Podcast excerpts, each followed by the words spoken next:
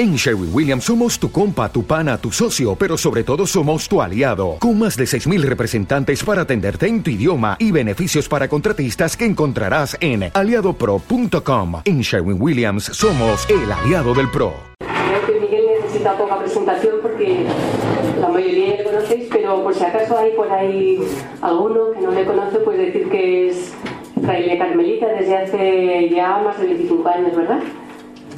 26. Y ahora le toca hacer el oficio provincial y por lo tanto pues le toca ir de peregrino por ahí por conventos, por ciudades, por países, ¿verdad? Pues eh, escuchando frailes, hablando, tomando decisiones, esas cosas que hacen los provinciales, ¿verdad? Y bueno, pues esto de los GOT está desde el principio. Ya cuando estaba en Salamanca, en el grupo de oración de estudiantes, pues estaba él por allí y a lo largo de toda su vida de Carmelita, pues eh, ha estado participando en los GOT como animador, eh, propone caminos de oración, de interioridad. Bueno, no es sabido de, de casi todos que, que tienen de gentes y que da unas charlas y unos talleres preciosos. Esta tarde vamos a tener la, la suerte de, de escucharle, pero yo creo que, mucho mejor que lo que nos dice o lo que nos cuenta, mucho mejor es su silencio y mucho mejor que lo que se ve de él y de lo que sabemos de él, mucho mejor es lo que no conocemos de él, que podemos incluir un poquito. De tal manera que mm, si por la razón que fuese que Dios quiera que no sea así, algún día perdiese el habla, pues yo qué sé, se quedase afónico o le diese algo y tuviese que estar ahí, claro, tuviese que estar ahí recluido en, en Arturo Soria, en la enfermería. Me iría a solicitar, ¿no? Bueno, pues supuesto, que ojalá que no se dé, pero porque no se puede dar, pues no solo no, no habríamos perdido el Miguel, sino que seguramente habríamos ganado al, al mejor Miguel y al más auténtico. Entonces, ahora, ¿hablo o no hablo?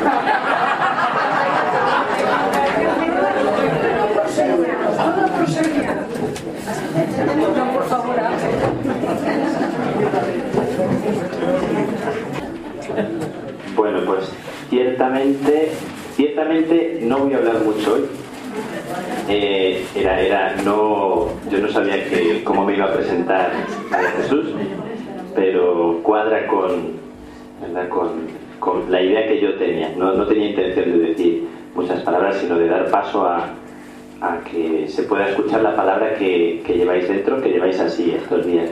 Vengo de Albacete, acabo de llegar, eh, de más allá de Albacete, cerca de Murcia, he salido a las 2 y he estado tres días con 30 jóvenes de entre 16 y, y 31 años haciendo silencio tres días, eh, silencio, ejercicios, un poquito así con charlas sobre, sobre interioridad.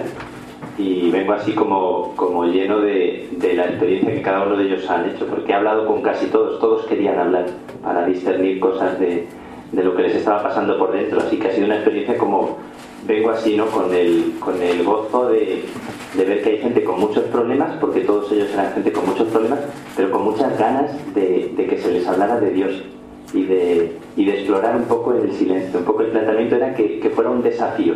Nos da miedo hacer silencio, pero vamos, entonces han aceptado un poco el desafío y han hecho el silencio que han podido, ¿verdad? O sea, eh, unos más o menos, pero ha sido muy bonito. 30 jóvenes muy normales, muy, muy divertidos, gente que está en la movida, gente que está en muchas historias y como muy bonito. Vengo de ahí, vengo de, estoy recién llegado de eso, de esos dos días y medio y de, escucharles. ¿no? Estoy muy lleno de, de, sus palabras y de sus inquietudes. ¿no?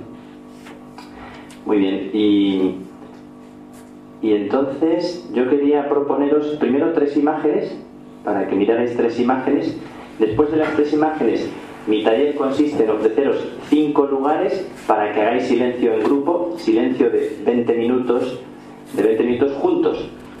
Quiero poneros tres, tres imágenes, deciros una palabrilla sobre esas tres imágenes que me evocan mucho la vida. saludaros a cada uno, hay gente que no conozco. Eh, cuando hacemos oración parece que nos conocemos. Ha sido muy bonito estos días de silencio como la gente ha conectado sin necesidad de hablar demasiado. Cuando hacemos silencio, cuando celebramos la Eucaristía, nos convertimos en familia de una forma como muy especial. Hay como una conexión, una comunión que, que, sí que necesita palabra, pero en el silencio se produce una conexión que, que es para nosotros preciosa. Bueno, pues os presento tres imágenes. Primero la fuente. Eh, la fuente, esta es la fuente de Elías. Es la fuente de Elías, algunos ya la conocéis. Fijaos qué fuente, más chuchurría por un lado, eh, porque es una fuente muy humilde, muy sencilla, no es. Bueno, es una fuente que lleva manando siglos. Los primeros carmelitas, siglo XII, finales del siglo XII, se establecen junto a la fuente de Elías. Esta es la fuente de, Elías, que, que algunos conocéis. Y un poquito más arriba están las ruinas del lugar donde empezó una aventura. Una aventura, una manera de vivir el Evangelio. Una entre otras, ni mejor ni peor, pero... El rumor de la fuente, el sonido de la fuente, eh, alimentaba la esperanza de aquellos hombres. Esa fuente sigue manando. Eh, nosotros vivimos porque hay una fuente que mana y corre de día y de noche, que manaba antes que nosotros naciéramos y que seguirá manando cuando muramos. Eh, la esencia de la oración, la esencia de la oración es conectar con el rumor de esa fuente, de una fuente que está ahí y que nos precede y nos sobrevivirá. Esto ya lo he comentado en algún momento.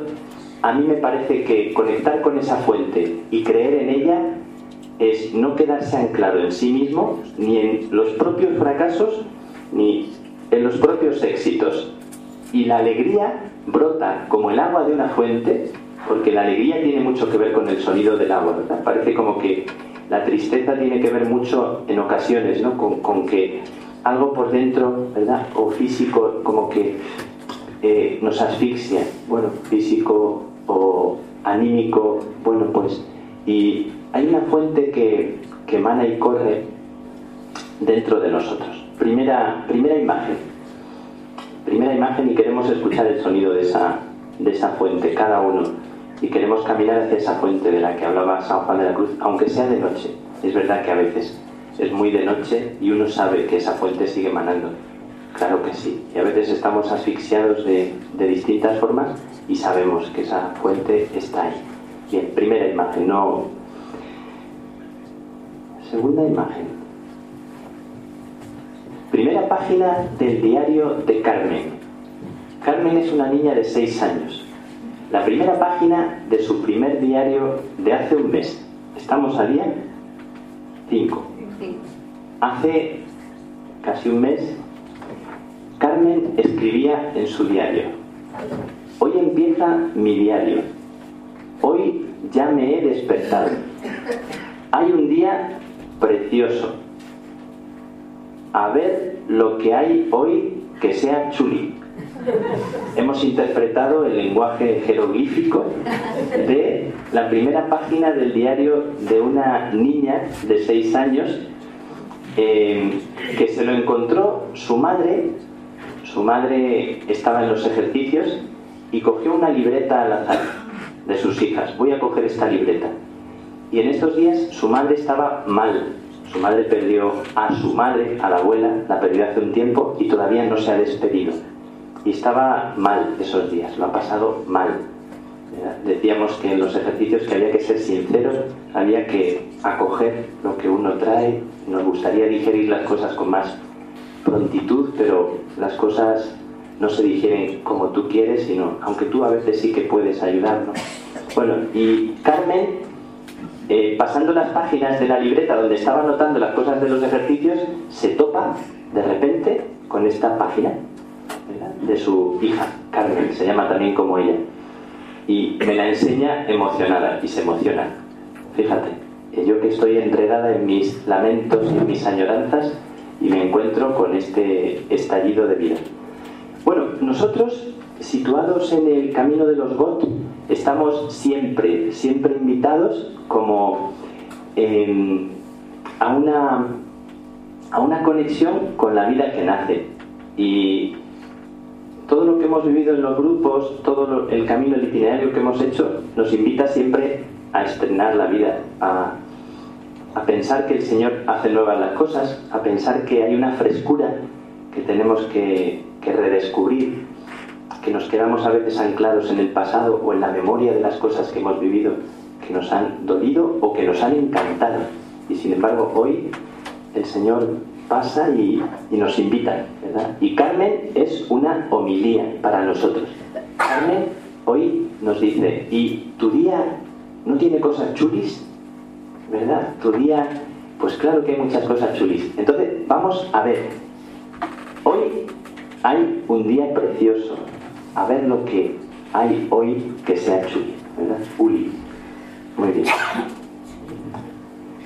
Con otra niña, última imagen que os invito a, a, coger. Última imagen, una, una, niña muy curiosa. Vamos a ver. no sale entera la imagen, no sé por qué. Bueno, no pasa nada. Bueno, entonces tenemos aquí a una niña que se ha sentado en un banco con estos amigos que, que tiene al lado. Eh, observamos la cara de la niña el compañero del banco no le hace mucho caso. Eh, y también acogemos la indicación que hace la niña. La niña señala alguna realidad, alguna cosa que le llama la atención. Eh, es demasiado pequeñita para decirle razones al, al compañero de la derecha, pero sin embargo le mira con una cara eh, en la cual está comunicando que lo que hay delante merece la pena, que observa y no, no se decepciona o no, porque el que el mono ese esté tapándose los ojos, no quiere ver. Bueno, son los tres monos ya bien conocidos. Nosotros quisiéramos acoger tal vez hacia dónde señala la niña, hacia dónde le señala la niña a los bots, a mi grupo de oración ¿Hacia dónde señala? Tal vez siempre en el Evangelio Jesús invita a ir hacia otra orilla. Es un desafío, es un descoloque, es una invitación a arriesgarse. No hay descubrimiento sin riesgo, no hay descubrimiento sin que uno sufra el desencaje de aquello en lo que está. Pues eh, también es una invitación a pedirle al Señor, dinos dónde señala el camino de del descubrimiento de aquello que ahora nos estás invitando a, coger. Bueno, pues no digo más palabras, no, no tengo mucho más que decir. Ahora mismo yo me encuentro ahí en debilidad, me encuentro en la debilidad de un desafío, de un dedo que señala y de una vida cómoda en la cual no estoy eh, pues explorando los caminos del silencio que me lleven más allá de la prudencia en la que me encuentro. Eh, yo me encuentro ahí, ¿no? como en ese desafío de, ir más allá, de entrar más adentro en la espesura, pero no, no estoy entrando. Estoy comunicando, ayudando a mucha gente, alentando, pero eh, no estoy viviendo el desafío de, entrar más adentro. Y por eso no tengo mucho derecho a hablar demasiado más. Vamos a, os voy a invitar a una, a una experiencia, a un pequeñito taller que, dé paso a que podamos compartir. Pero primero vamos a hacer silencio juntos, juntos. Os voy a ofrecer cinco, cinco espacios, cinco lugares. Cada uno elige el lugar donde se quiere ir con otras personas, donde se va a hacer lo siguiente. Se va a leer una página, menos en un sitio donde no se va a leer nada. Se va a leer una página y se van a hacer 20 minutos de silencio silencio absoluto. Después de leer la página, 20 minutos al menos. Pensábamos más tiempo, pero como ya me han dicho que lleváis mucho silencio, y luego ya eh, compartimos en el grupo. Un momento, después de esos 20 silencios en el grupo pequeño, 10 minutos, 15 eh, minutos y venimos aquí. Entonces, cinco lugares, cinco espacios un espacio, hay 20 fotocopias, hemos hecho 20 fotocopias de cada uno de los. 20 fotocopias para quien quiera irse al sepulcro de San Juan de la Cruz. Sentarse allí, leer primero dos poemas de Juan de la Cruz, uno es La Noche Oscura y otro es Entréme donde no supe. Entonces el grupo lee el, poema y se queda en silencio, 20 minutos. Una página sobre la Virgen, sobre María, que es otra de las fuentes de nuestra vida, para que el grupo que elija a María se vaya o bien a la iglesia con la Virgen iluminada o bien a la Fuencisla. Yo no sé dónde, donde la gente elija ir con María, ¿verdad? Y este grupo, después de leer esta página, hace 20 minutos de silencio también y se termina los 20 minutos compartiendo o rezando algo a María, que queráis. Otro grupo hemos pensado en la Tebaida, que va a hacer una lección divina. Va a leer un texto del Evangelio, que es el texto de hoy. El paralítico curado, el desafío de, o sea, el ingenio de esta gente que rompe el tejado y mete al paralítico por, pues pensamos, ¿no tendrán los grupos de oración que romper el tejado que se han montado durante estos años y tener el ingenio de entrar más adentro en la espesura, ¿qué significaría eso para nosotros, verdad? De dar un paso más. Vale. En la Tebaida también se lee el texto y se hacen 20 minutos de silencio.